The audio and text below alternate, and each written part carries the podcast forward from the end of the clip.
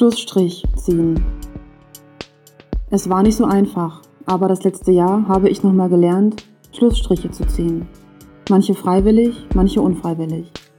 Manche unter die Geschichte mit einem Menschen, weil der Tod für einen kurzen Moment über sein Leben siegte. Manche unter eigene Anforderungen, weil sie mehr lähmten als motivierten. Manche Schlussstriche unter Sätze, die mir nachgingen. Sätze, die mich lange begleiteten, ohne mir jemals geholfen zu haben. Die mir gerade dann in den Kopf schossen, wenn ich sie am wenigsten brauchte. Ich habe Schlussstriche gezogen unter Menschen, die Kraft raubten, ohne Halt zu geben. Die immer etwas wollten und ihre eigene Unfähigkeit hinter blumigen Wortgewändern versteckten. Schlussstriche unter Geschichten, die verletzt haben, die immer noch verletzen. Wo der Schlussstrich angefangen hat und bis zum Ende des Jahres durchgezogen wird. Ein kleines To-Do bis Ostern.